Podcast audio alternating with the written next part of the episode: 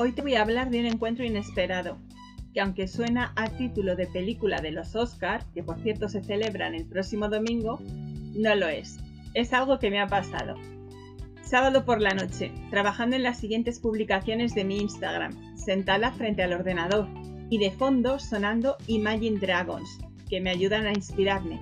Y por cierto, si no les conoces, te recomiendo su canción Believer y que la pongas muy alto.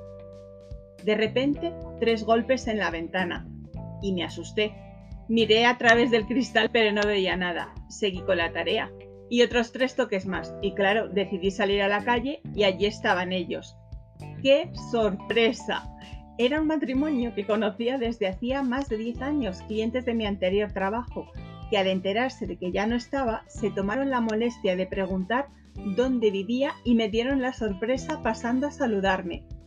Fue una ilusión tremenda. Estuvimos charlando, poniéndonos al día y prometimos seguir en contacto. Te cuento esto para que te quedes siempre con lo positivo de cada etapa. Hay cosas en la vida que no se pueden cambiar, pero tu actitud frente a ellos sí. Elige siempre quedarte con los buenos momentos. Como te he dicho, no es el argumento de una película de los Oscars del domingo, pero el momentazo bien merecía uno.